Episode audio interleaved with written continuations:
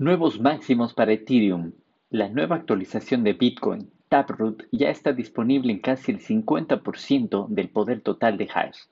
Hoy conversamos con Byron Pastor, ecuatoriano, exdirector de marketing en Bitbase España, una de las empresas cripto más grandes de Europa. Hola, ¿qué tal? Soy Juan Sebastián Landi y esto es Blockchain y Criptos en Español, el podcast donde locos, geeks, rebeldes y todos quienes deseamos aprender sobre estas tecnologías disruptivas tenemos un espacio para compartir, desde la muralla china hasta la Patagonia. Si deseas participar en vivo, te invito a suscribirte a este podcast y unirte a nuestro canal de Telegram, Blockchain y Criptos en Español. Comenzamos. Hola a todos, bienvenidos a un episodio más de Blockchain y Criptos en Español. Hoy es sábado 8 de mayo de 2021 y han pasado exactamente 12 años, 4 meses y 5 días desde que se minó el primer bloque de Bitcoin, el bloque Génesis.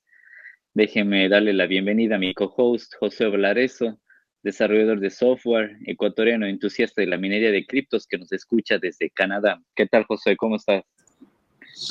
Hola, Bambi. ¿Todo bien? ¿Y vos? Todo bien esta semana con muchísimas novedades que tenemos novedades en casi todas las altcoins, en Bitcoin, en Ethereum. ¿Qué tal? ¿Qué nos cuentas tú de novedades en, Ethereum? Tenemos mucho que conversar, que hemos llegado a nuevos máximos históricos. Creo que actualmente estamos sobre los 3.500 dólares, el precio de 3.600 dólares, el precio de Ethereum. ¿Qué nos cuentas, José?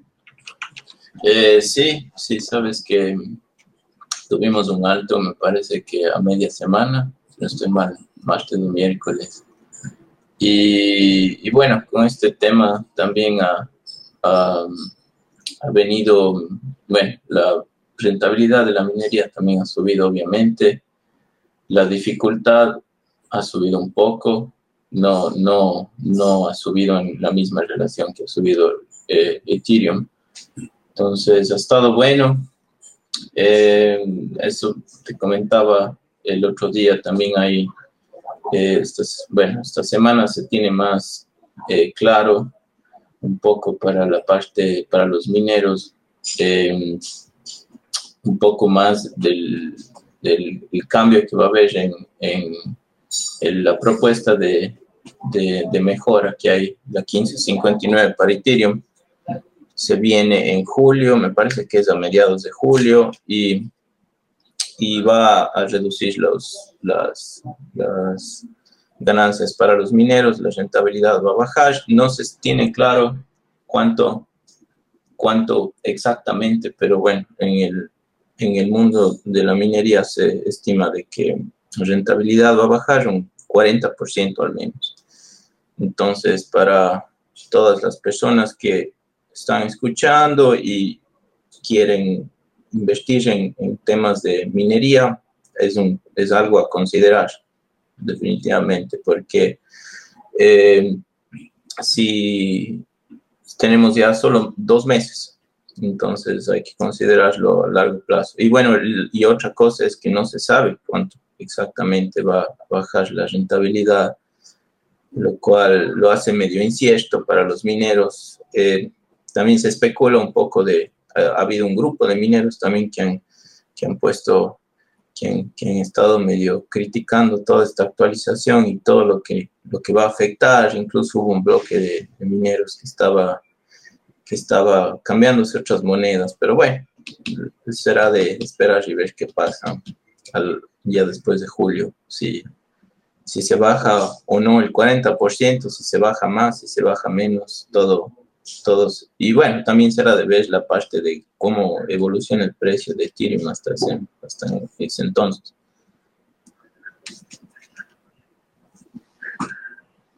Y, yo tenía una duda en, en, en, cuanto al tema de la minería. Creo que según leí el nuevo eh, o sea, el, en Ethereum 2.0, para que alguien pueda ser minero, ya no basta solo con tener equipos, sino va a tener que hacer staking de Ethereum, ¿verdad? O sea, va a tener que ya va a llegar a hacer prueba de participación, ya no solo comprarse tarjetas gráficas y ponerse a minar.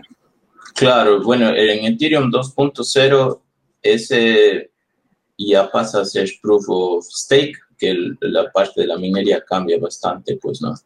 Y en ese entonces, pero bueno, al Ethereum 2.0 estamos todavía. se espera a finales de año, se esperaba ya desde hace tiempos de que se introduzca, pero no se ha venido dando. Pero es la tan prometida actualización, pues no, que va a ayudar a que los precios de las transacciones se disminuyan bastante. Eh, la actualización que viene en julio eh, me parece que también tiene como, como, como objetivo eh, reducir los precios de las transacciones, no tan significativamente como lo harían en la 2.0, pero también va a reducir. Entonces, a finales de año se acaba la, prácticamente la minería doméstica de, como, como, se, como se le dice, la minería doméstica de, de, Ethereum, a menos que tengas ya un dispositivo ASIC que, que bueno, no sé cómo, cómo, cómo vaya a funcionar después. ¿Y esa actualización es la que se llama Berlín? ¿Es la que viene en junio o es, o es otra actualización la que viene para Ethereum? Eh, nos, la del julio se le conoce como la 1559 y es un, hay un, es incluso un, como es una, un hay un pull request que está en, código, ¿no? Es, es, una propuesta hecha por el mismo creador de Ethereum, es el código hecho por él mismo y ya está como tres años eh, eh, que, que, escribió él, sino no se lo ha venido haciendo y ha habido otras propuestas, ha habido la, uh, hay un mundo, esta es la 1559, pero es la que parece la que se va a, a llevar a cabo. Eh, no sé si tiene algún otro nombre, como dices, Benjamin, o no, no, no sé. Sí, yo escuché que se llama Berlín. Pero bueno, interesantísimo porque creo que yo lo venía posteando en mi cuenta de Instagram, incluso aquí en el grupo que empezamos, creo, hace dos semanas, los all-time highs de, de Ethereum por 2000, 2400, 2500 y ahora está en 2000, no, en 3500, si no estoy mal, sí, 3650 más o menos. Estoy viendo el precio de Binance en este momento, así que me parece muy, muy, muy interesante. Y en tema de, de las comisiones que se pagan en minería, ¿sigue siendo alto? o sea, las comisiones que a ti te pagan por pertenecer al pool de minería, ¿te ponen alguna restricción de que, no sé, por tema de comisión pagamos a partir de tanto que ganes en el pool o, sigue siendo? No, es, es, es, plano. Hay distintos métodos de pago. Hay unos métodos de pago que, eh, que vos, eh, a ver cómo es. Hay un método de pago, bueno, que es que te pagan todos los días y, y depende tu, tu capacidad de minería, te pagan exactamente eso por, por, por eh, cada día a diario. Hay otros que te pagan cada semana, pero el porcentaje siempre es igual en cada eh, pool de minería. Hay el 1%, el 2%, el 0.5%. Hay pools de minería en la China que te cobran, eh, me parece que hasta menos del 0.5%, pero el problema de, unirse a un pool con servidores tan lejanos es de que, em, al menos para nosotros que estamos acá, bueno, en Norteamérica y Europa también, es de que cuando te mandan, cuando tu computadora recibe un bloque para ser resuelto o, un, trabajo para ser resuelto, para el tiempo que acabas de resolver ese, ese, trabajo, puede que alguien más ya haya resuelto en un lugar más cercano de donde donde está el servidor, o sea, en el generalmente. Son temas a considerar, pero todo, todo esto de, las, de los pools se han mantenido, las, las transacciones, el, tema de los fees está, está estable. Eh, todavía no se han pronunciado los pools grandes que va a pasar en, eh, en, en, julio, eh, porque bueno, yo creo que es hasta de cierto modo incierto para ellos pero en, en, general se ve que la comunidad, bueno, está preparándose para eso, hay eh, eh, mucha gente está viendo que se puede minar, o sea, que se puede usar eh, todos los recursos que se tienen invertidos para minar después. Entonces hay varias altcoins que se pueden minar, hay unas que son mucho más volátiles que Ethereum, Hay otras que tal vez son un poco más estables, pero las ganancias son menores. Una de esas, por ejemplo, estamos con Ravencoin, eh, que también era una de las más rentables antes, pero con Ethereum se, se, se cayó. Entonces hay que, hay que ver, hay que ver qué, qué pasa, hay que ver, ahí hemos, hemos de seguir actualizando con el paso de las semanas. Bueno, eso es algo de lo que podemos hablar las semanas que vienen, pero hay, hay que seguirle pendiente el ojo de Ethereum porque estas dos últimas semanas ha crecido como nunca. Y justo lo que comentas del tema de minería y los servidores a los que puedes unirte en un pool, eso también desde hace un par de semanas que, que estoy yo metido en el minería de criptos usando CPUs, por ejemplo en Monero, en Zcash y, en algunas otras criptos, sucede lo mismo. También tienen servidores para unirte en Estados Unidos, en Europa, en Asia y es exactamente lo mismo. O sea, es, es mejor que estés cerca de un servidor en la zona en la que estás para que, como aquí utilizas CPU en procesamiento, igual cuando tu CPU resuelve algo, tiene que, mandarlo al pool, si no vas a perder tiempo por esos mil, milisegundos de mandar, no sé, de, estando en Europa, Estados Unidos o Asia, puede que alguien más te gane en, en y te quedas sin, sin eso de ahí. Pero es, es bien interesante este tema. Así que cualquiera que tenga alguna pregunta, por favor, nos hace. Y algo más que quería conversar, comentarles antes de dar, darle paso a nuestro invitado de hoy, que es que es alguien, un ecuatoriano que está a cargo de, una de las empresas más grandes de cripto acá en España. Bueno, antes de darle paso, quería comentarles también, no sé si escucharon ustedes de Taproot, que es una actualización de Bitcoin, que se va a implementar en el protocolo Bitcoin. Y mm, esta actualización está, fue propuesta en el 2018, si no estoy mal. Entonces, lo interesante de la red de Bitcoin es de que es, una red tan segura que los cambios que se tienen que hacer toma tiempo en implementar y eso es lo que busca la gente que está metida en Bitcoin, que sea en verdad una, una, una red para mantener el valor de, la moneda, un resguardo de valor, en comparación con otras redes en las que se las lleva actualizando a cada rato y a veces hay hasta problemas en, en la red con, con, las actualizaciones. Y esta actualización que se, se empezó a implementar desde esta semana, si no estoy está ya corriendo en casi el 50% de los nodos. Entonces, eso son buenas noticias para, para la red de Bitcoin, que um, llevará todo este año que la mayoría de los nodos lo implemente, pero lo bueno es que la gran mayoría, es casi el 50% de los nodos ya la están implementando. Y entre uno de los beneficios de Taproot era que permite más seguridad en lo que es multisig, en transferencias multifirma, un poco más de privacidad. También incluso se va a utilizar nuevas firmas como es las firmas de Schnorr en temas de criptografía.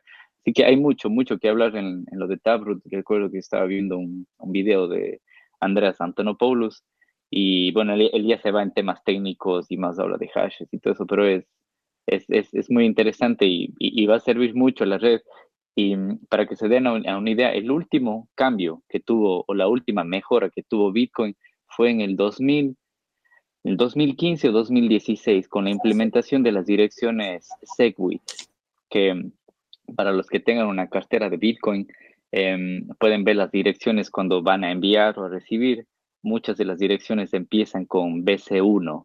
Ese es el formato de, dirección Segwit con la actualización que ocurrió en 2015-2016.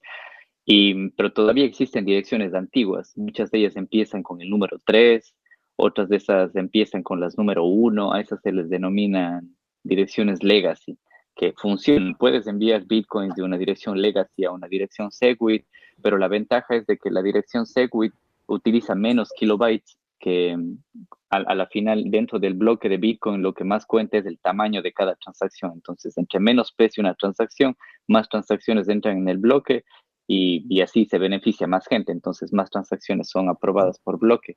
Y eso es lo que soluciona Segwit. Entonces, para que se hagan una idea, que las actualizaciones se dan, no sé, una cada dos o tres años por, por mantener la, la seguridad de aquí, de la red. Así que no sé, José, si, si tú tienes algo más que comentarnos o si no es así, le damos paso a nuestro invitado, a Byron, que está en, en el backstage escuchándonos. Byron, a ver, déjeme. Está en el backstage. Está en el backstage, en nuestro backstage aquí. Déjeme invitarle a Byron como speaker justamente aquí. Listo. Listo, Byron. Ahora tienes que activar tu micrófono. Confírmanos que te llegó la, la invitación, pero creo que sí. Ahí está. ¿Qué tal, Byron? Bienvenido. No te escucho, creo que está, no sé, muteado tu micrófono.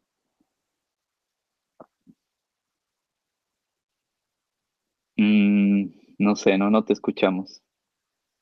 Pero bueno, les cuento un poco una introducción de Byron. Byron está en, en Barcelona también, ya lleva aquí unos cuantos años y mm, él ha estado encargado de, del tema de marketing de Bitbase, que es una de las empresas más grandes en el mercado cripto. Y um, Bitbase es famoso aquí en, en, toda España porque no solo es una tienda física donde puedes llegar a comprar criptomonedas, sino también tienen, lo puedes hacer a través de su página web o a través de cajeros. Entonces, fue uno de los primeros cajeros que yo encontré aquí en, España. Entonces, me llamaba la atención ese tema de los cajeros, de poder comprar criptos de forma anónima. Bueno, ahora hay algunas otras marcas, pero este fue uno de los primeros. Y yo, sorpresa, que encontré a Byron, que es un ecuatoriano, que estaba relacionado en esto, estaba realmente trabajando en este tema de, de. No sé si nos puedes escuchar, Byron. A ver, creo que ahora sí te escuchamos. Tu micrófono está abierto. Ahora sí, ¿me escuchas? Ahora sí, ¿qué tal Byron? Bienvenido. Perfecto, oye, gracias. Eh, me decía Telegram que ya estoy en directo y yo hablaba como, como un loco, pero bueno, gracias. Oye, buenas tardes Juan, buenas tardes Josué y a todos los que nos escuchan y nos van a escuchar en la retransmisión. Eh, agradecido por conversar con ustedes estos, estos minutos y preparados para cualquier pregunta y lo que vaya surgiendo en la entrevista. Eh, te estaba escuchando que, bueno, me, has hecho la presentación, está muy, muy, muy cercano. Te faltó decir que nos conocimos en el Mundial de Polonia Sub-19, cuando acompañamos a la selección en, ese, en, ese en esa épica medalla de, de, bronce que consiguió el Ecuador. Y, histórico, ajá. Histórico, ahí, ahí nos conocimos con el Juan. Y bueno, aquí en Barcelona ya nos encontramos y hemos seguido en contacto. Sí, sí, yo hice una, introducción pequeña mientras arreglabas el tema de tu micrófono, pero tú más bien cuéntanos, eh, ¿cuánto tiempo llevas aquí en Barcelona? ¿Cómo llegas? ¿Cómo llega un ecuatoriano a trabajar en Bitbase, una de las empresas más grandes de aquí de España de compra-venta de cripto? Bueno, llevo, llevo varios años en, Cataluña, eh, vine por, por tema de estudio, eh, estaba trabajando en Ecuador en, fútbol y decidí, decidí, decidimos venir a, Cataluña a estudiar y bueno, hice un, máster y un posgrado. Y bueno, en el 2016 eh, terminé mi relación con la primera empresa que trabajé aquí en Cataluña, que era una empresa que se dedicaba a hacer quizzes para diario marca de fútbol. Y me pasé del fútbol, lo abandoné Em, conocí a un buen amigo, bueno, un compañero y ex compañero, que ya me empezó a introducir en el mundo del las cripto y del Bitcoin sobre todo. Y bueno, eh, empezamos con Elemental, que era una agencia de comunicación y marketing eh, que tenía varios clientes a su alrededor.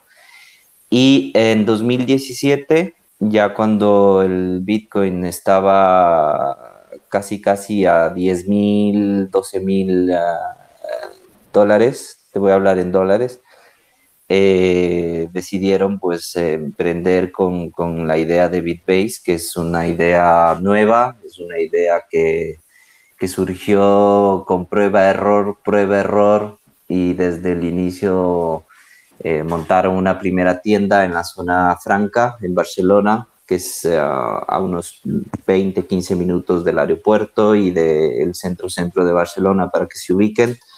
Está como a unos 20, 15 minutos igual. Todo esto en automóvil y en transporte público un poquitito más.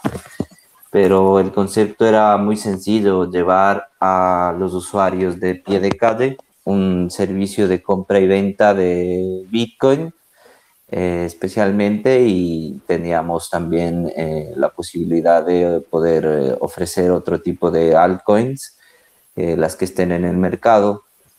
teníamos como referencia Kraken, luego Binance y algunos exchanges más. Y también los cajeros automáticos, que fue donde tú tuviste la experiencia de comprar que lo recuerdo claramente, eh, que fuimos ya cuando habíamos ah, abierto más de, dos o tres tiendas en España. Eh, en el cajero puedes comprar eh, sin KYC y, y, bueno, la experiencia era muy, muy, muy rápida y sobre todo muy segura. Es una de las cosas que es una de las premisas que tenía y que tiene actualmente BitBase, pues que te lo hace todo de forma segura. Y, nos, creo que eso hay que mencionar, bueno, se, sale del mundo cripto, pero les va a interesar a muchos. Nos contabas que tú venías del mundo del fútbol. Para los que no lo saben, Byron es hincha muerte del Deportivo Quito, ¿verdad? Hincha y socio, es lo más importante. socio. cuéntanos ese, ese background, ¿cómo así? De, ¿A qué te refieres de, lo que venías del mundo del fútbol? Ah, vale. Em, bueno, toda la vida he estado influenciado por mi familia en, el fútbol. Y mi papá eh, salió de su ciudad natal, que es eh, Riobamba, y fue para Quito a, estudiar la universidad, el típico chagra riobambeño, y él en Riobamba ya se había enamorado del Deportivo Quito. Entonces eh, se quedó en Quito, se conoció con mi mamá, coincidencialmente en, el Estadio Olímpico Atahualpa y desde que yo nací pues he estado chupando y, mamando de fútbol, como se dice, en, las gradas en el Atahualpa y en todos los estadios del Ecuador. Eh, cuando, decidí, cuando salí del colegio decidí estudiar comunicación social, ingresé en la Faxo, en la central, y desde ahí tenía súper claro que tenía que cumplir uno de mis sueños, que era el fútbol. Jugar fútbol jugué, pero no, no me dio la capacidad, eh, la habilidad y la constancia que necesita un jugador de fútbol profesional, entonces me pasé al otro lado. Eh, de las gradas, que siempre he estado en las gradas apoyando al Quito, y luego me pasé para trabajar con micrófonos, cámaras, eh, computadoras, Twitter y todo. Eh, bueno, y en el fútbol aprendes un montón de cosas que siempre las vas a aplicar en tu vida. Y bueno, ya decidí terminar la etapa del fútbol cuando me vine a estudiar a España eh, me voy reencontrando poco a poco con el club, eh, momentos ahí conversando con la gente que está actualmente y también acompañándole a la selección donde, donde se pueda y a ver fútbol aquí en Europa cuando se puede también, porque no es lo mismo, pero sí, sí, sí todavía estamos bastante ligados en el fútbol. Sí, justo como comentaste, nos conocimos en, en el Mundial de, sub-20 en Polonia en 2019, que justo creo que algún grupo de amigos tuyos que trabajaban en una productora de, de videos estaban haciendo un documental de, la selección, entonces por ese tema ahí nos vimos en las gradas y, y nos conocimos con Byron. Y yo, llevamos todo. los dos estábamos viviendo en Barcelona, eso no lo sabíamos tampoco. Sí, sí, llevamos todo un equipo de producción con el Manuel Zuquilanda, que ya había hecho un documental justo del bicampeonato del Quito. Eh, y ahora pues decidimos hacer el documental y con el Lucho y el Jaime que vinieron desde Ecuador con todo su equipo de, primera línea. Eh, rodamos el documental en, en, en, Polonia, en Alemania y un poquito aquí en Madrid también. Y bueno, así, así se va dando el mundo del fútbol y de las cripto. Sí, sí, qué interesante. O sea, por temas de fútbol nos conocimos. Y bueno, regresando al tema cripto, cuéntanos en, en Bitbase, ¿cuál era tu, tu área de trabajo? ¿Cómo, ingresaste a Bitbase?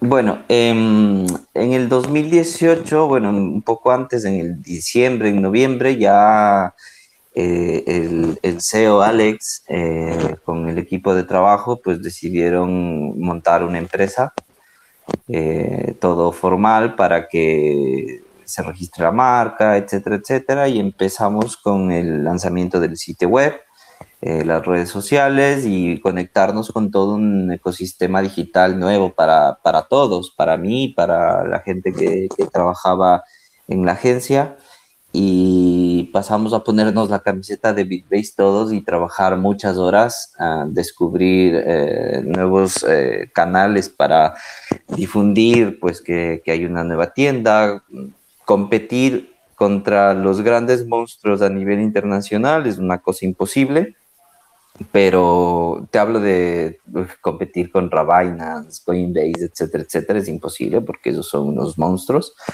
pero sí hacernos un, un espacio pequeño y muy, muy efectivo y seguro para el público local y también el público extranjero, que bueno, ahora antes de la pandemia Barcelona era un, punto turístico bastante importante y apetecible para, para, cualquiera que quisiera emprender un negocio. Y el lanzamiento en 2018 pues, fue con una tienda piloto, la tienda esta que les contaba en la fonería, desde pintarla, eh, ahí antes funcionaba la, agencia, y bueno, se decidió quitar la agencia de ahí y poner la primera tienda BitBase con su cajero y un cajero humano que, que te podía dar asesoramiento desde aperturar una wallet, eh, explicarte un poco cómo funciona el, la compra, la venta, el tema de las comisiones y sobre todo mucho hincapié en la seguridad de que esta independencia que vas a tener al manejar tus activos en este caso activos digitales, eh, va a depender 100% de ti. Y la analogía que le hacíamos era, oye, pierdes tu wallet o pierdes tus palabras semillas, es como que pierdas tu cartera o tu billetera con dinero dentro. O sea, la pierdes y la perdiste. Entonces es así como, como empezamos con, con BitBase y luego haciendo mucho posicionamiento. Ahora que me preparaba para un poquito para conversar con ustedes, con mucho agrado eh, veo que BitBase ahora orgánicamente en los buscadores está número uno, que era de lo que siempre nos preocupábamos. Y bueno, hacíamos campañas eh, con Google, con las redes sociales, con, con medios eh, especializados, periodistas. Más o menos lo mismo que hacía en el Quito, pero ahora en BitBase. O sea que a quien diga que el fútbol no sirve para el tema de cripto se equivoca, sirve. Eh, a Byron le conocí por el fútbol y le ha servido a Byron también. sí, sí, es, es que lo que yo les suelo decir cuando, cuando, he tenido entrevistas y esto, yo ya he trabajado en fútbol, puedo trabajar en cualquier lado.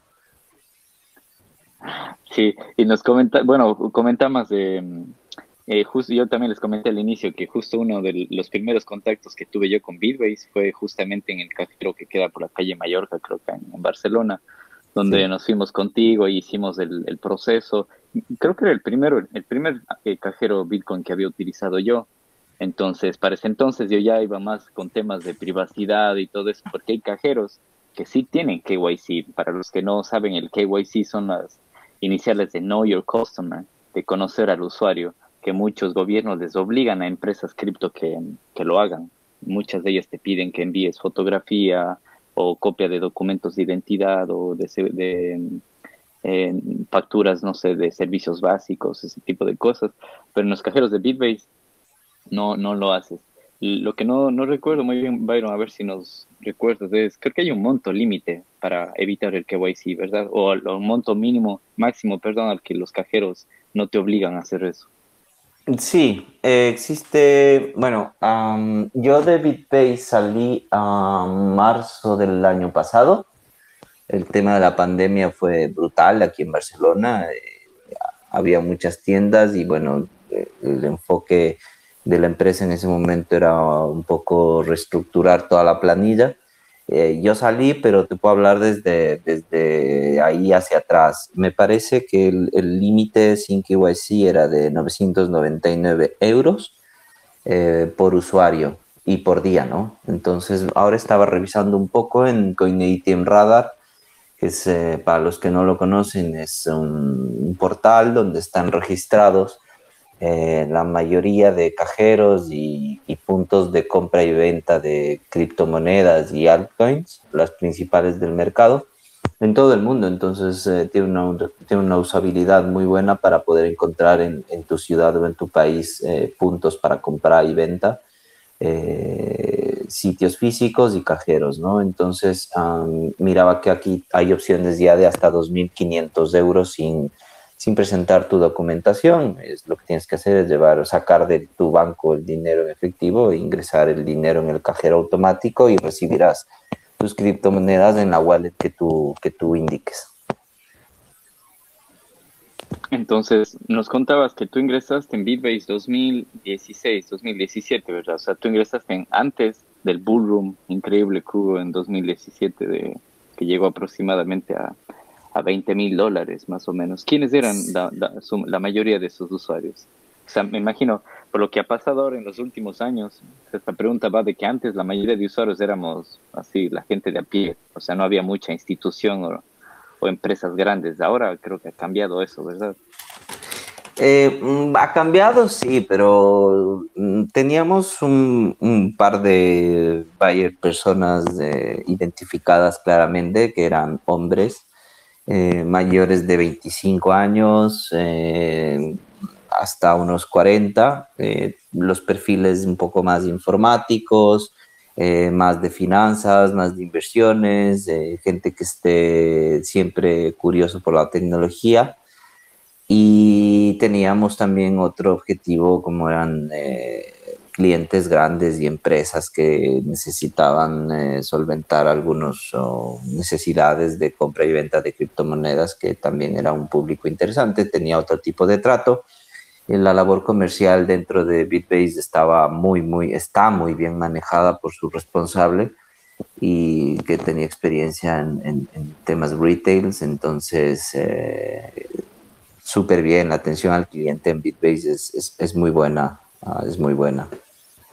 Y este era el público y todo estaba súper estudiado para eh, que la experiencia de comprar y vender sea la mejor del mercado y de las opciones que tenías en, cada una de las ciudades en las que podrías encontrar un letrero en local, como que vas a comprar el pan, era comprar una cripto o vender.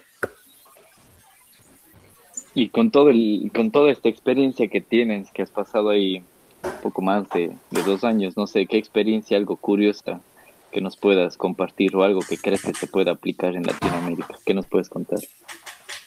Bueno, experiencias curiosas un montón. O sea, hay cosas que, que, se, que se han vivido ahora por, por tiempo y por, por, por conversaciones no, no, no, te las podría comentar ahora, pero bueno, desde pérdidas de wallets, eh, alguno que otro rescate informático por ataques, eh, venían las empresas y, nos pedían una cierta cantidad de Bitcoin que no era normal. Entonces, nuestra responsabilidad era acompañar a este cliente y sacarlo un poco del apuro, porque, bueno, hay delincuentes informáticos que, que lamentablemente te, pueden secuestrar eh, tus bases de datos y te piden rescates con Bitcoin. Entonces, eh, nos, nos, nos, encontraban por, por búsqueda orgánica en los buscadores y le dábamos un asesoramiento completo. Bueno, claro, el coste era una comisión, que es una comisión como la que te puede cobrar un banco por hacer una transferencia SWIFT o una transferencia SEPA. Y bueno, otra de experiencias curiosas es que se usaba mucho para el envío de remesas o pago de productos y servicios a, a países que, que, no tenían una bancarización normal o no tenían una moneda estable. Y, bueno, te quedabas conversando un poco con la gente y la gente te contaba sus problemas, sus, necesidades y, y, bueno, este tipo de experiencias siempre eran, eran curiosas. Gente que dejó sus trabajos por dedicarse 100% al mundo de las criptomonedas también son experiencias curiosas. Y me, decías algo más sobre Latinoamérica. Sí, ¿cómo, ¿cómo ves? No sé si se puede implementar lo que tú has conocido allá en Latinoamérica, Ecuador, porque si no estoy mal, yo revisé en esta página de, para ver si hay cajeros en Ecuador, por ejemplo, en el caso que la mayoría de los que estamos aquí creo que somos de Ecuador, y me parece que hay solo un cajero en Ecuador, uno o dos, no creo que hay más. ¿Cómo ves el tema de expansión en Latinoamérica? Mm, la, bueno, Latinoamérica es un mercado muy, muy atractivo para, para el ecosistema cripto. Eh, Venezuela, Argentina, Colombia son, y México son los países que más, eh, más oportunidades y más usuarios activos tienen. Eh, se puede aplicar todo en Latinoamérica y hay una ventaja que desde mi punto de vista es importante porque la regulación aún no se está ah, haciendo, no, no hay mucha, mucha reglamentación o regulación a nivel legal o fiscal y es el momento en que se tenga que construir junto con los estados una, una libertad eh, financiera para, para, los, para la gente, para, para, para, los usuarios, que al final nosotros somos dueños de, de nuestros activos y tendrá que ser así de ahora en adelante. Que quiere entrar en el mundo del cripto en Latinoamérica y en Ecuador tiene que autoeducarse, tiene que saber los riesgos, tiene que saber las leyes básicas e ir todos los días aprendiendo un poco más y saber qué servicios son fiables y qué servicios son directamente estafas o pirámides o, o, o gente que quiere engañar. Entonces es por eso que cada vez y estos espacios son importantes para que la gente sepa y que nosotros divulguemos que, que vivir con, con criptomonedas o vivir con con, con activos digitales es, es, el futuro y es eh, un, una ventana más para tu independencia eh, como ser humano. Sí, me parece que justamente esa pregunta me hicieron en, en el primero o segundo episodio del principal motivo por el que o sea, yo personalmente invierto en esto es es, o sea, por la libertad financiera que tienes, que no dependes de terceras partes, no dependes de un banco, sábados, domingos, 3 de la mañana, 4 de la mañana.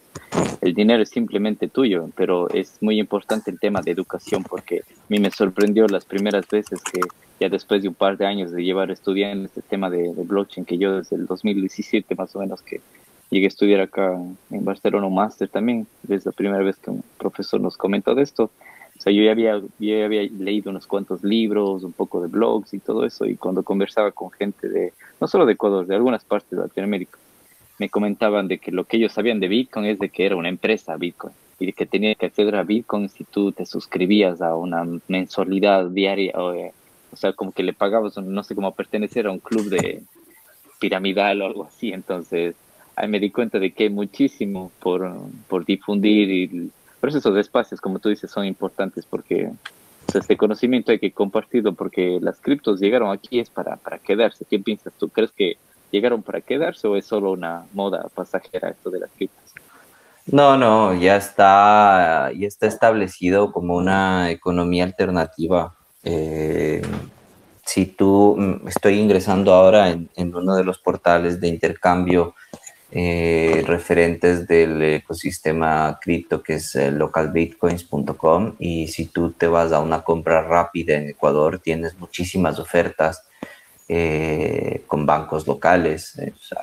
Hay sistemas que puedes comprar y vender ya, pero uno de estos es, es, es uno de los más seguros que tiene un coste de una comisión mínima para mí, que es un 1% o algo por ahí y no puede ser una moda, esto se quedará para muchos años más y cómo evolucione y cómo vaya la adopción de, del Bitcoin como el padre de las criptomonedas y el resto de altcoins eh, será interesante y, y, el que no está subido ahí pues se lo va se va a arrepentir mucho, se va a arrepentir mucho de no, de no haber ingresado porque eh, yo eh, voy a contar una anécdota personal. Eh, mis primeras cripto las obtuve de mi tocayo, que era con quien trabajaba en la, en la agencia, eh, y uno de los uh, fundadores, cofundadores o mentalizadores de, de BitBase,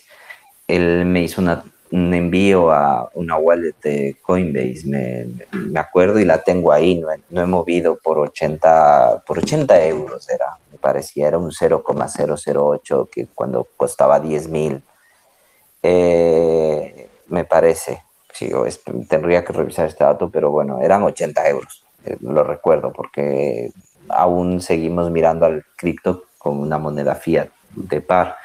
Y luego en adelante, pues ya empecé a adquirir más. Eh, la primera altcoin que adquirí es eh, Litecoin, y luego ya empecé a diversificar con, con varios amigos y compañeros de, de, del máster y de, del trabajo y ahora pues no paramos, tenemos grupos, tenemos charlas, tenemos intercambio de conocimientos como este canal, tenemos radios internas que nos sirven para mirar el mercado.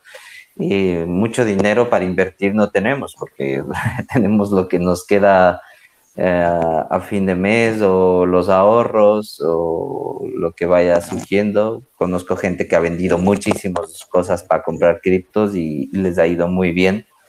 Y siempre les vamos asesorando de, de oye, no compres esto o preocúpate de estudiar esto eh, gente que, que, dice, no, es que ustedes solo hablan cosas técnicas o no sé qué, pero bueno, si es que te estamos dando términos o, términos de búsqueda, tienes que interesarte por saber qué, es Doge, la palabra prohibida ahora en, el mundo cripto, qué es Ethereum, qué es, eh, bueno, cualquier otro altcoin o sistema descentralizado o centralizado lo que hacemos contigo, Juan, cuando tenemos la oportunidad de encontrarnos. Eso es y, va para adelante, no, no es una moda. Sí, sí, yo también no, no lo veo como una moda. Es más, cada vez más eh, entidades grandes se unen a esto, como esta semana justamente también conversábamos con, con Josué eBay, eh, considera aceptar pagos en Bitcoin y no solo eso, sino tener su propio marketplace para vender NFTs, eh, Mercado Libre, que yo no lo sabía, pero esta semana también haciendo un poco de investigación y leyendo, Mercado Libre ya es parte de eBay, o sea, eBay son dueños de, Mercado Libre y Mercado Libre también ya pone parte de su de su tesorería, de lo que tiene en tesorería en, en Bitcoin, como 7 u 8 millones de dólares ya lo habían puesto. Eh, incluso ya hay bancos como el Citibank también que ya se consideran en dar servicios de compra-venta de criptos y también de resguardo de criptos a sus clientes. La misma SEC de Estados Unidos cada vez lo acepta más, están en temas de tramitación de los, los ETF, los futuros de, Bitcoin y todo eso, así que yo también considero que no llegaron para quedarse y, es también interesante lo que comentas, los mercados más grandes de Latinoamérica son Argentina, que como lo comentamos a ti, comentamos contigo alguna vez, los argentinos que yo conocí acá en, España, ellos llevan años, años ya en, inmersos en el tema de cripto. Es más, mucha de la gente con bastante conocimiento, youtubers y profesionales que yo los sigo en, redes sociales, son argentinos, grandes empresas de cripto también son argentinas. Em, también en Colombia se mueve muchísimo, incluso ya hay tiendas que aceptan una cripto que se llama Dash, que es una bifurcación de, de Bitcoin, como lo es también Litecoin que comentaste que tenías. En Venezuela ni se diga, también el mercado en Venezuela de las criptos es, altísimo, también se mina muchísimo ahí las criptos. Esta semana también leí de que hay un nuevo exchange que ya está operando en Perú, que se llama Buen Bit, creo que, que se llamaba, que empezó desde esta semana operar en, en Perú y, y, nos falta Ecuador, que hasta el día de hoy no hay un exchange en Ecuador y me parece que en algunos episodios les conté que yo tuve una reunión con el, el CEO de Buda.com, es un exchange chileno, pero tiene también sede en Argentina, en Colombia y en México. Y mm, mientras conversábamos, era más por tema de tema técnico que estábamos conversando con el, con el CEO de, de, de Buda, que se llama Guillermo Torrealba, y yo le pregunté el por qué no tienen un exchange en, Ecuador y me comentaba de que las limitaciones legales y por temas de gobierno no les, no les salía rentable a ellos, porque la única manera de implementar un exchange en, Ecuador era si pagaban el IVA, es decir, por cada Bitcoin o cualquier cripto que se venda tenían que ellos facturar el IVA, entonces iba a ser el, el Bitcoin más caro de Latinoamérica, porque no sé si un Bitcoin vale ahora 58 mil, ellos de esos 58 mil tenían que facturar el 12% de impuestos, entonces no les salía para nada rentable, por eso es que se iban a otros, a otros países. Entonces, me parece que o sea, ese tema de regulaciones en, en, los estados-nación, eso, eso tiene que ir cambiando. Hace, en el episodio anterior también comentamos, hubo un, una charla de la Universidad San eh, Simón Bolívar en, Ecuador y comentaban este tema. No sé si tú sabes un poco del tema de, regulaciones o, qué piensas de esto de que los estados-nación quieran regular las criptos. ¿Te parece bien? ¿Te parece mal? ¿Cómo crees que tengan que hacerlo? No sé si has visto algunos ejemplos, porque he visto ejemplos de todos. Gobiernos que piensan que Bitcoin es una empresa y pueden regular a la empresa y hay otros que ya se van dando un poco cuenta de que es como tratar de limitar el Internet. O sea, así que si, si quisieran regular las criptos, tuvieran que desconectar su país de Internet y es la única forma en la que podrían regularnos. ¿Qué, qué opinas tú, Byron? Bueno, eh, les voy a pedir eh, disculpas anticipadas a cualquier abogado que nos escuche ahora o, en algún reprisis que digo algo que no esté dentro del marco legal. Eh, estos son mis pensamientos y mis razonamientos y del poco conocimiento que tengo. Pero mm, a las regulaciones en los países y en los estados se van a dar, tienen que darse porque bueno, los impuestos sirven para, por ejemplo, tener una sanidad o educación o que funcione el transporte público, pero creo que tiene que darse desde un punto de vista con, con las transacciones y con, y con, los impuestos que pueden generar. Eh, el manejo de, las, de los criptoactivos de los usuarios tiene que ser independiente. Y si es que tú ya entras a emprender o tener un negocio, vas a necesitar una pasarela de pago con criptomonedas para tu tienda online, por ejemplo. Esto ahora mismo ya en Ecuador lo puedes tener o en cualquier parte de Latinoamérica con exchanges que estén en Europa o que estén con propios desarrollos en Ecuador. Eh, y, creo que esa es la forma correcta para regular este movimiento de activos. Igual la tokenización de, viviendas o contenedores o, o, proyectos como startups también se vienen y cada vez son más más, eh, más apetecibles en el mercado para inversionistas y para los, los, los usuarios que quieren eh, mover sus, sus, capitales o sus inversiones. Entonces, eh, este tipo de regulación, por ejemplo, te hablo de Ecuador o de España, quisiera hablar más de Ecuador por el público que tenemos en, en, el canal. Eh, Mm, tendrá que separarse muy bien los términos y, y, equipos de abogados especializados sentarse con el gobierno y decir, oye, esto es el dinero electrónico, estos son los activos digitales, esto es Bitcoin y, y a poner un poco de orden eh, dentro de lo que se pueda y, lo que, y de lo que se sepa. Internet no lo van a poder eh, controlar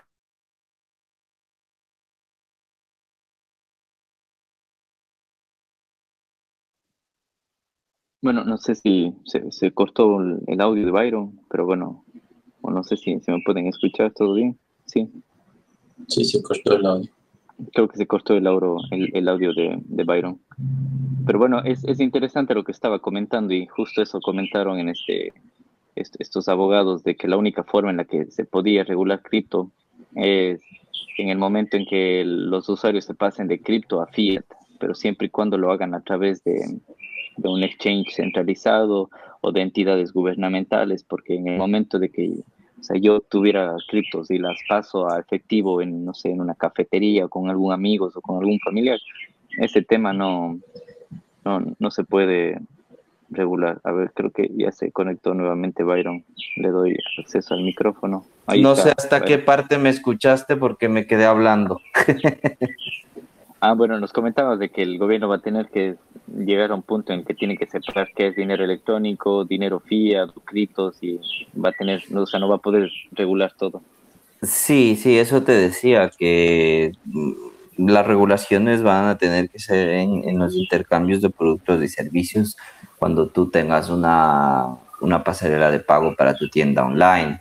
Ahora hay varias opciones que la gente puede adquirir y nosotros estamos desarrollando ciertos eh, productos y servicios en torno a esto para que la gente pueda cobrar y comprar con criptomonedas.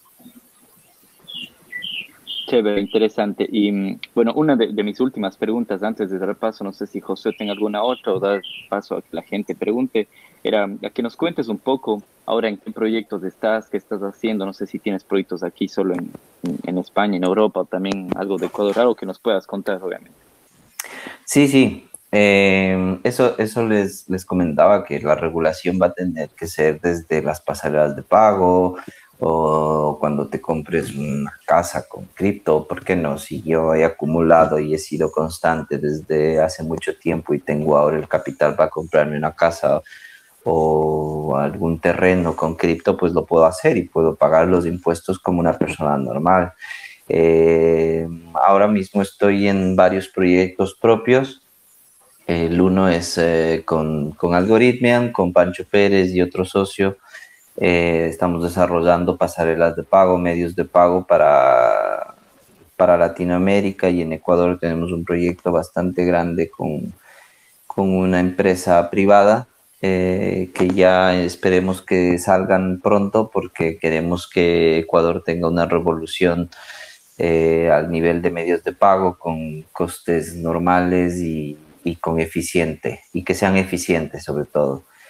Y bueno, me he especializado ya en, la comunicación y el marketing digital de fintech y DeFi y medios de pago y criptos con el estudio creativo Kikiriki con una socia en Quito, que trabajamos, bueno, para algunos proyectos de tokenización de activos. He conocido muchísima gente interesante aquí en, Barcelona y en Europa, eh, que trabajamos ahora, pues, estamos trabajando en la tokenización de activos de un, de un uh, dispositivo que elimina virus y bacterias, y entre ellas el, el, el COVID.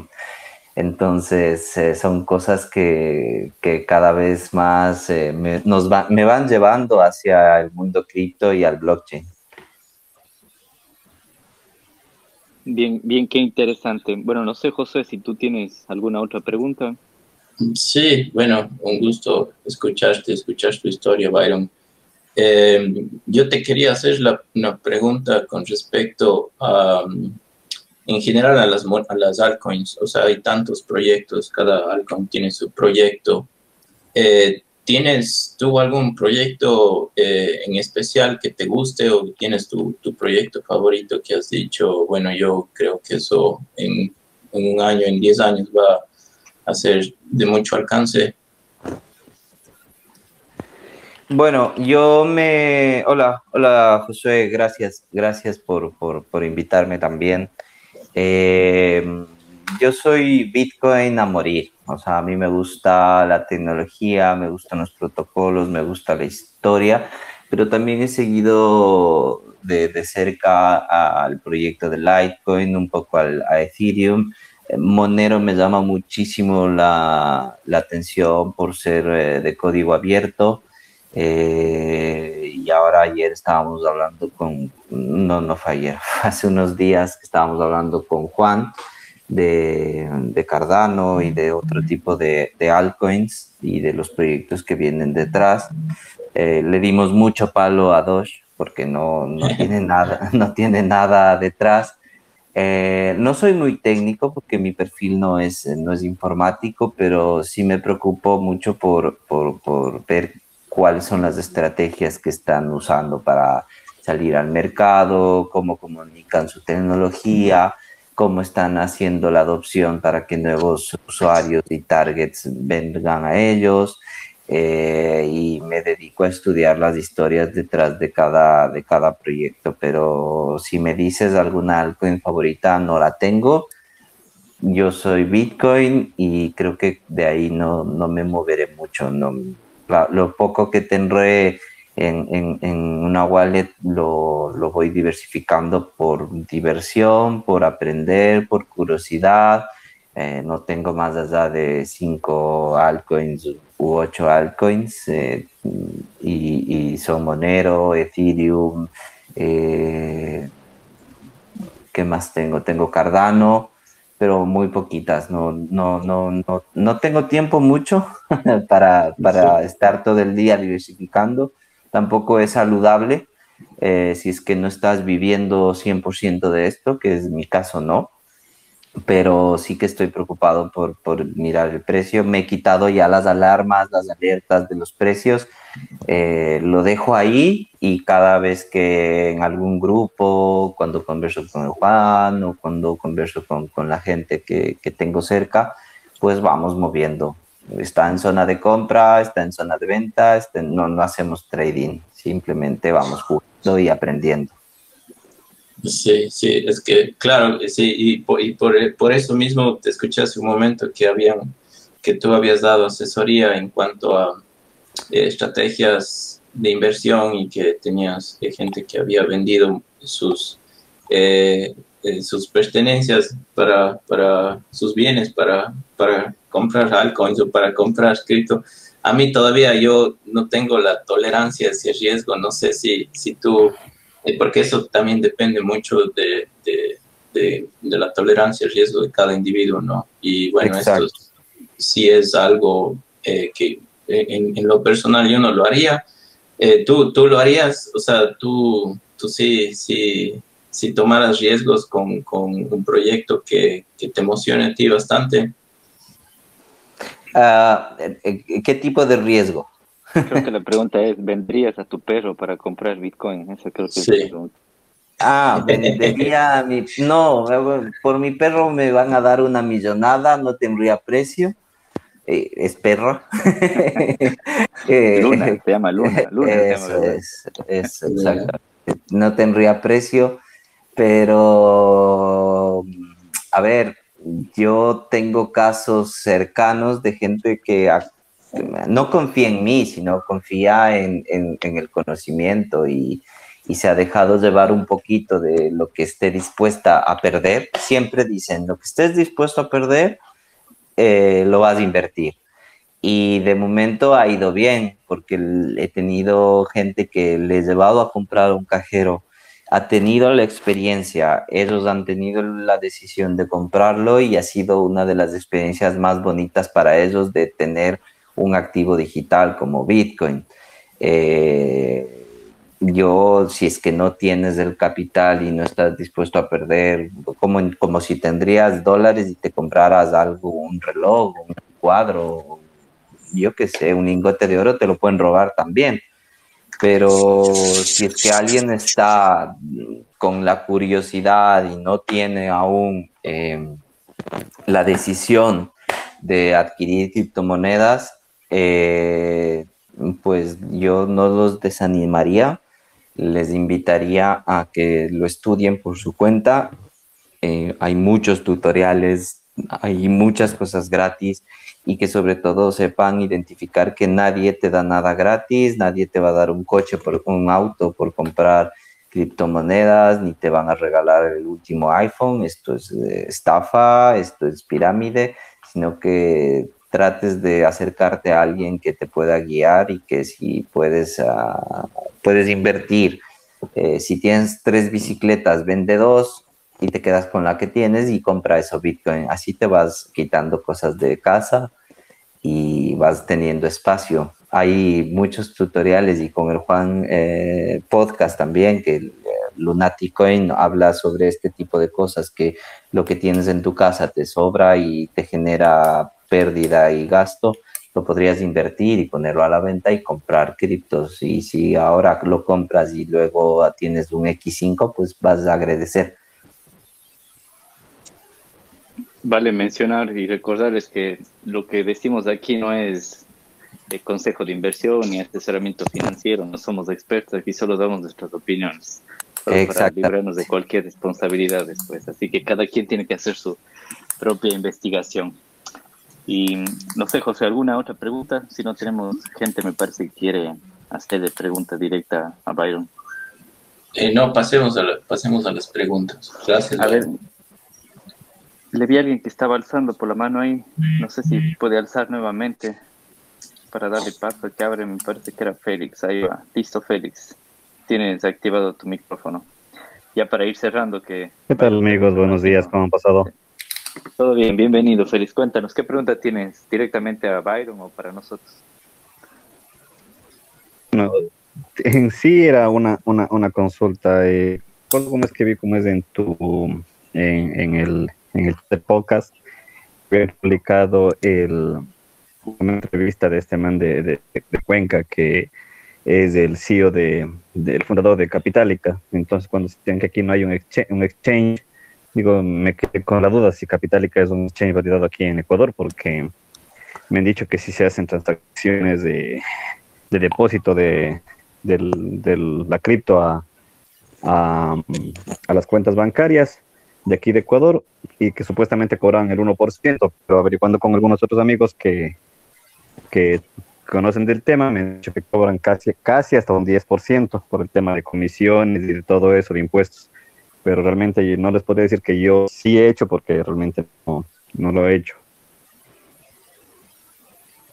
Sí, nos queda la duda también. El, el, episodio anterior comentamos de eso, que estaba Teníamos otro usuario que estaba aquí siempre presente, que es abogado, y él nos contaba también, Paulo Morocho creo que se llama, y nos comentaba de que las comisiones eran altas y, bueno, o sea, yo digo que no hay exchange en Ecuador porque no sé si la figura legal de Capitalita sea como exchange o, por ejemplo, si lo pones a comprar como Binance, no es que te creas una cuenta en la página web, pones tu tarjeta y boom, ya compras, sino, o sea, tienes que hacer un poco más de pasos previos o algo más y las comisiones son más altas y eso, pero bueno, podríamos, si es que nos escucha este podcast del CEO de Capitalica, nos gustaría mucho tener aquí para otro episodio que nos cuente cómo, cómo va eso de ahí. Así que bueno, Félix. Era uno de los, de los, temas. Y lo otro es de que, bueno, en lo que ahorita se acaba de mencionar eh, el amigo, no, no se llamaba, eh, sobre las perdón, sobre las sobre las altcoins. Eh, no sé si ustedes ahorita realmente se dan cuenta de cómo influye el, las redes sociales y el FOMO en, en las en las altcoins, como por ejemplo en este tiempo está hablando que estaban criticando a, a Dogecoin que no tiene ningún proyecto, que no tiene realmente nada, que es un meme token y la, la cantidad, la forma que ha subido pues el día de ayer, eh, eh, no sé si tengo que hablar de Shiba Inu, también es, es, un meme token y en la página de Shiba Inu ellos dicen que es un meme token. Y el día de ayer eh, Elon Musk publicó así mismo una foto con un perrito Shiba y al día de hoy esta moneda subió un 700% y de pasar y de estar del puesto en CoinMaker Cup hace unas semanas, porque yo realmente invertí, bueno, ¿qué no invertí? Compré por, 80 dólares y ahorita tengo 800 dólares de, en Shiba. O sea, de pasar del puesto 3200 que estaba en el ranking, ahorita el puesto 44 en el CoinMarketCap y ya con capitalización de mercado desde ayer. Sea, realmente, o sea, ¿qué, qué clase de, de, locura se está viviendo? Sí, es lo que realmente me sorprende muchísimo. Yo compré 79 millones de tokens porque, eh, digo, valía la millonísima parte de un centavo y compré 80 dólares y ahorita tengo 800 dólares. Y de ayer a hoy pasó de ese puesto, del puesto 3000 al puesto 44 en capitalización de mercado. O sea, de ayer a hoy valió la, moneda en el CoinMarketCap.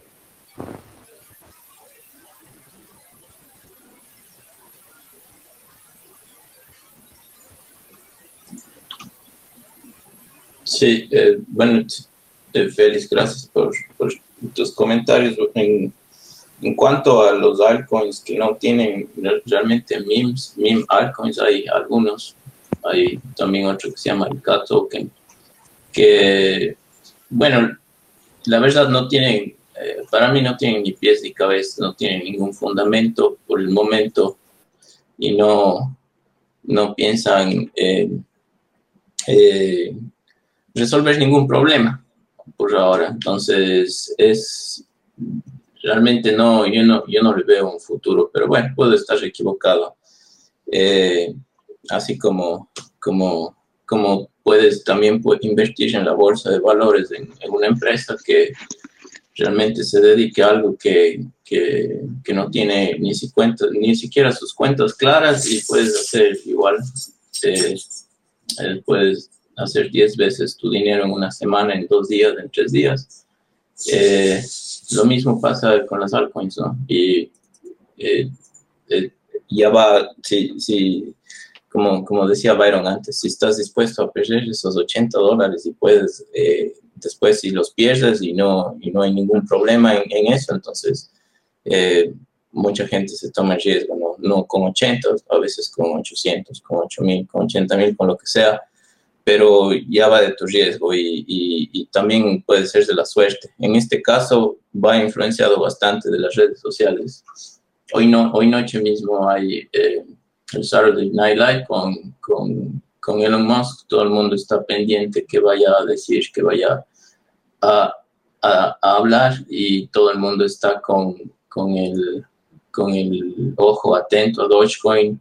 Eh, si, dice algo de Shiba, tal vez igual suba más el precio, baje más, pero en sí no, no, no le veo no le veo la parte, no sé, yo a mí me gusta siempre que tenga un fundamento técnico y, cuando no tiene un fundamento técnico todavía me parece eh, difícil creerlo. Entonces, entonces veremos, veremos qué pasa.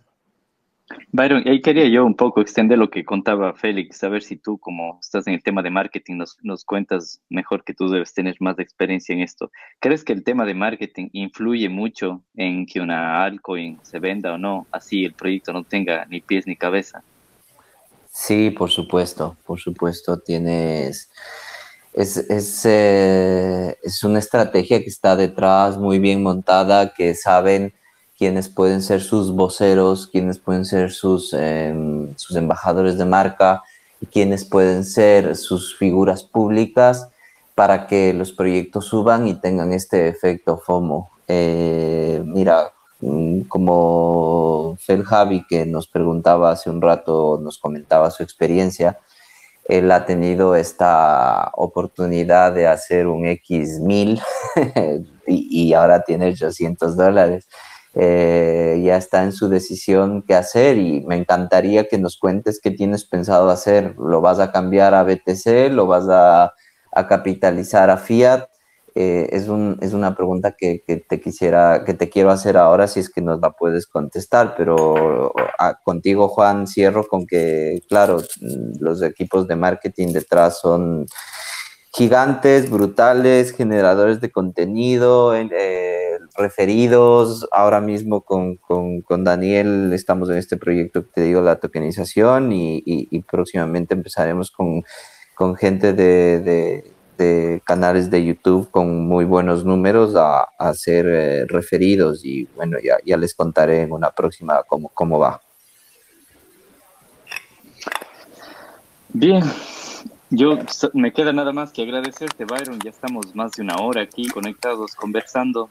Em, estoy seguro que tienes muchas cosas más que hacer. Tu agenda debe ser muy apretada. No sé si para ir cerrando, José, alguna otra palabra, algo más que quieras decir o, no sé, alguien más del público.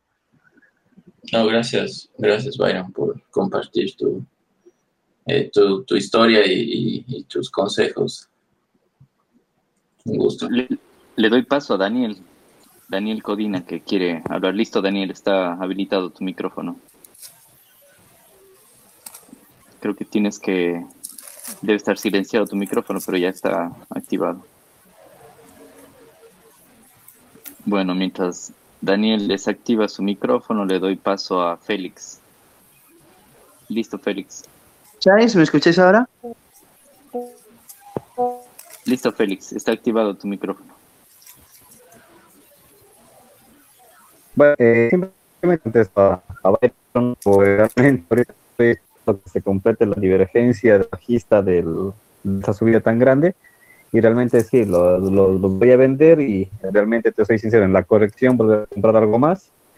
Y ahí esperar al siguiente tweet de Elon Musk que dice y pues aprovechar el FOMO, o sea, mientras te haga algo de dinero, realmente es bastante bueno, es mi criterio económico de cierta manera por lo esto así. Porque la moneda está en un punto que es demasiado barata. Y ya te digo, tengo 79 millones de monedas ahorita y si llega a un centavo serían 700 mil dólares. Entonces, realmente no es que pierda mucho y tengo mucho para hacer. Realmente eso es lo que, pienso hacer. Ok, correcto. Me parece que estaba ya, eh, Juan, me parece que Daniel ya estaba con el micro activado. Mira. Sí, sí, ahora le doy paso. Gracias, Félix. Y a ver, ahora le doy paso a Daniel para, para ir cerrando. Listo, Daniel, ya está, tienes el micrófono activado. ¿Activado ahora? ¿Sí? Ahora sí, te escuchamos. Vale, fenómeno. Oye, muchísimas gracias y disculpad. Vale. Oye, yo tenía, yo ah, agradecido, Byron, por mencionar el tema de la, de la tokenización inmobiliaria, ¿vale? En el cual pues tengo, tengo el gusto de, contar contigo, ¿vale? Con tu expertise y con, y bueno, y con tus, tus buenos consejos siempre en, cuanto a estrategia, de verdad que siempre son de agradecer.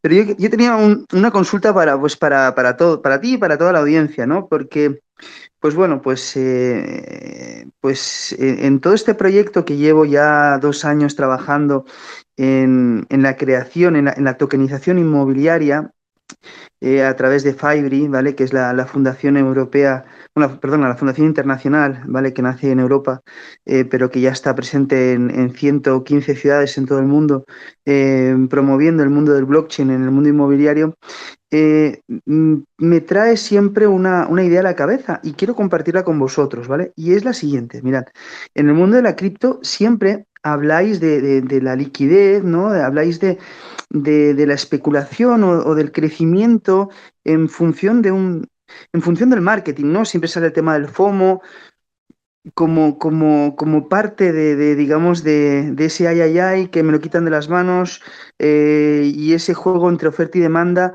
en base a algo que, que, que muchas veces no, no tiene un sustento, ¿vale? Cuando digo un sustento me refiero no tiene una no tiene un, algo detrás que, aguante el, proyecto. Vale, entonces yo tengo la experiencia de un gran amigo mío, que lo conoceréis también, ¿vale? Que es Daniel Santos, eh, más conocido como Mr. Santos, que lanza Wonkly con un proyecto eh, muy interesante, pero basado pues en un tema publicitario, ¿no?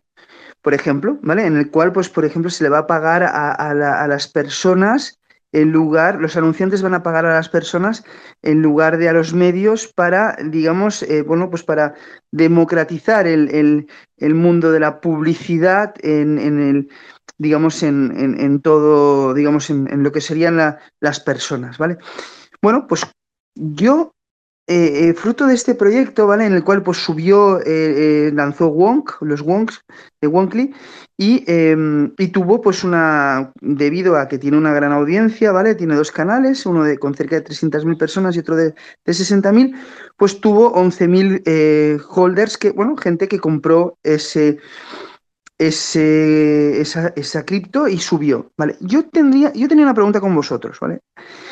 yo estoy trabajando duro en la tokenización de los inmuebles y hasta ahora, ¿vale? Hasta ahora no había tenido el convencimiento de la creación de una cripto, ¿vale? Siempre había pensado en el blockchain como herramienta Em, para, digamos, validar, eh, para, hacer más sencillo, eh, para, digitalizar el, sector inmobiliario. Pero eh, cada vez más mm, me viene a la cabeza la creación de, del Urban Token, ¿no? de un token inmobiliario como tal. yo quisiera, evidentemente, este token inmobiliario va a estar basado en inmuebles como tal, ¿no?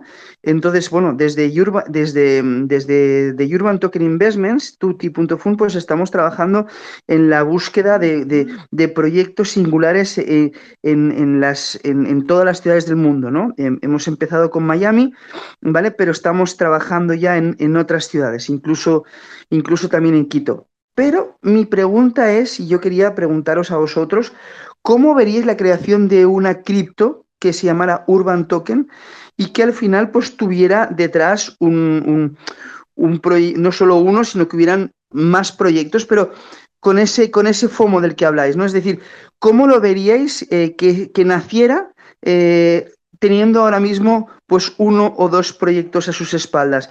¿Cómo creéis vosotros que el mercado podría recibir la noticia de la creación de una criptomoneda basada en, un subyacente que fueran los activos inmobiliarios. No me enrollo más, lo dejo un poco a debate, por favor. Gracias.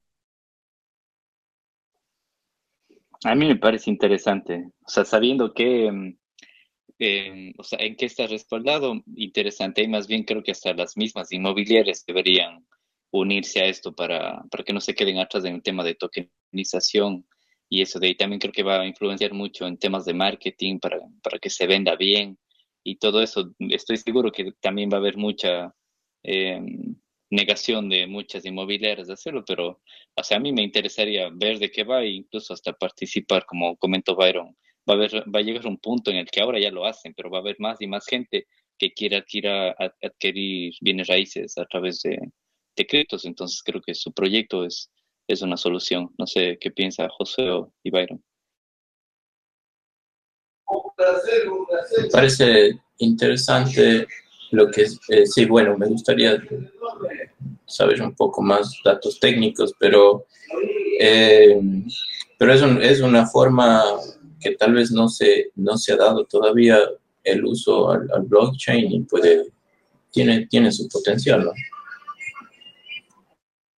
Sí, pero vosotros creéis que debería existir una normalización eh, en todo el sector inmobiliario para que pudiera darse la creación de esta moneda? O sea, o vosotros creéis que pudiera pasar como han pasado en gran parte de estas criptos, donde finalmente no hay detrás un, un, un proyecto eh, un business plan que valide el éxito del, concepto como tal. No sé si me estoy explicando. Es decir, yo considero que hay muchas de estas monedas que nacen, algunas en base a un proyecto que no está validado, como el ejemplo que he puesto antes, ¿no? Es decir, damos por hecho que el, que el concepto es bueno, pero nadie se ha puesto a analizar si realmente es rentable. Es decir, eh, eh, bueno, eso pasa como, como, con todo, ¿no? Es decir, Tesla posiblemente no sea una empresa todavía rentable, ¿no? Pero todo el mundo apuesta a que, a que lo será. Entonces, yo quisiera, eh, sabiendo que estamos hablando de un sector muy potente, muy grande, pero con muchos jugadores, con muchos players, y que va, va a costar, digamos, el que, el que exista una homogeneización de ese token, ¿Cómo veis vosotros el lanzamiento del mismo? Eh, ¿cómo, creéis que pudiera en este en vuestro sector? ¿vale? Yo no, yo no soy una un, eh, digamos, no soy un usuario, eh, tengo mis criptos y tal, pero no, tengo la experiencia, el conocimiento que vosotros tenéis. Y yo quisiera saber cómo creéis que vosotros esto lo pudiera recibir el mercado o creéis que es demasiado pronto. Esa es mi pregunta. Y gracias por responderme. No, yo, yo no creo que sea pronto, yo creo que más bien están a tiempo y es mejor ser el, el primero, hay un dicho, el que pega primero pega dos veces, mejor que lo hagan ustedes y más bien les felicito, les animo a que, a que lo hagan, así que a mí me parece muy bien, no sé si José o Byron tienen algo más que, que acotar, si no, si les parece bien vamos dando por finalizado que tenemos ya más de una hora de conversación. Dale José. Sí, bueno, yo para responder concretamente tu pregunta de que si se puede hacer sin un, sin una, eh, sin un rumbo eh, eh, específico, yo creo que sí, y así es como han nacido todas las monedas, y, yo sí le veo como un proyecto que, llegue, que llegue a, tener, que llegue a tener su, su su, su idea clara. Entonces, yo lo veo ahora como un proyecto que estaría como en beta, o sea, todavía no, no tiene, pero ya puede salir al mercado, ya puede eh, eh, empezar a, a, buscar inversores, empezar a ver gente. Entonces, eh, me parece que no sé si hay, haya otro proyecto en, en los mismos las mismas etapas del, tuyo, pero me parece una idea muy interesante y muy, muy buena para, para el mercado. Vale, pues nada, muy bien. Eh, yo te agradezco, Daniel, por, por haber participado en este, en este episodio. Eh, Daniel, con Daniel he tenido la oportunidad de trabajar desde hace unos oh, pocos meses en un proyecto que justo lo comentó él. Eh, y bueno, es el momento. Gracias, Juan, por esos ánimos y creo que es el momento y estamos trabajando en ello para que, para que bueno, el sector inmobiliario tenga una nueva solución. Sí que hay gente y empresas en el mercado ya, pero creo que en España es el momento y en Latinoamérica. Este es mi objetivo y nuestro foco. Con esto te agradezco, Juan, Josué y a todos los que nos eh, han acompañado en este episodio. Eh, ya nos saludaremos y estaremos pendientes en los comentarios donde se suba este episodio en las diferentes plataformas. Y de mi parte, un gracias y les invito a seguir o a repetirse los episodios anteriores que están muy, muy interesantes y felicitarles a ustedes por esta iniciativa de, comunicación y de divulgación, que es lo, lo, bueno que tiene el estar dentro y de conocer a cada vez más gente que, tiene un interés de, de, cambiar su estilo de vida por algo más independiente, curioso y con mucha base científica y lógica. Eh, con ustedes, muchas gracias y, buenas tardes. Bueno, aquí muchas gracias. Y antes que te dar por cerrado esto, más bien cuéntanos en dónde te pueden encontrar redes sociales, páginas web, no sé, LinkedIn, Twitter, dónde te pueden encontrar. Eh, bueno, me pueden encontrar ahora mismo estoy en, Twitter, que es eh, donde estoy un poco más activo. Estoy bastante alejado de las redes sociales gráficas o Facebook, las uso para estar un poco al día de, mis amigos, mis compañeros, pero no mucho más. En Twitter mi usuario es arroba Byron Pastor V de Viteri, o sea, la V, la B pequeña en Ecuador. Eh, también con el proyecto de Algoritmian, la consultora, es algoritmian.com eh, y en LinkedIn y en, otras redes sociales y en el sitio web kikirikiestudio.com también es mi parte de, comunicación y marketing. Mi parte es la, la de fintech y, y criptos y, y, a pequeños emprendedores que ayudamos con sus marcas a crear desde el naming hasta los sitios web que vas cobrar con cripto.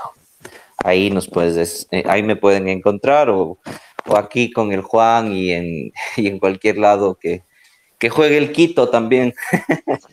Cuando juegue el Quito me encontrarán, seguro comentando o escribiendo. Eso es, les agradezco muchísimo. Listo, bueno, muchas gracias a ti. Y más bien te invito, si tienes más gente que crees que pueda aportar valor a este podcast para comentar y que le invites a participar aquí, ¿por qué no? Que sean nuestros próximos invitados. También a toda la gente que está conectada, si conocen a alguien de que creen que pueda aportar valor a este, a este podcast, nos avisan y, nos ponemos en contacto con él. Y, Seguro. Sí, sí, sí, muchas gracias. Y José, no sé si algo más tienes que decir, si no, damos por cerrar. Seguro, Juan, me, perdona Juan, y, yo se me, olvidé el, el, proyecto de Chacana Tech con, con Dimitri, que tú conoces, es una parte del sector inmobiliario al que estamos ingresando para que tengas una vivienda eh, en contenedores en cualquier parte del mundo y obviamente con cripto, eh, también en chacanatech.com. Ahí estamos con Dimitri también. Listo, muy bien. Pueden revisarlo ahí en su sitio web. ¿Algo más, José? No, gracias a todos. Eso, entonces, sin más, agradezco a todos los que participaron hoy, a Byron, a José, a todos los que hicieron las preguntas. Y sin más, les esperamos en el próximo capítulo. Este episodio quedará disponible para ustedes aquí inmediatamente en Telegram y para los que deseen ver en Spotify o en YouTube, saldrá la próxima semana. Así que ustedes son los, los, los primeros en beneficiarse de este audio. Y nada más, les agradezco muchísimo y nos vemos en el próximo sábado a la misma hora y por los mismos canales. Nada más, muchas gracias. Adiós. Gracias por haber llegado hasta el final de este podcast. Te invito a participar en la grabación de nuevos episodios en nuestro canal de Telegram, Blockchain y Criptos en Español. No olvides suscribirte a este podcast y compartirlo para que el poder de blockchain y la descentralización llegue a más personas.